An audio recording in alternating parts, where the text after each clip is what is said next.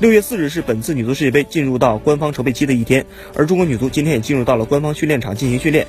值得关注的是，国际足联根据官方要求，也把今天当作是球队的开放日，上百当地球迷来为中国女足加油。他们也观看了整堂训练课。在球队抵达之前，训练场的看台上就坐满了球迷。原来他们都是当地足协请来观看女足训练的，大部分都是学校里的学生。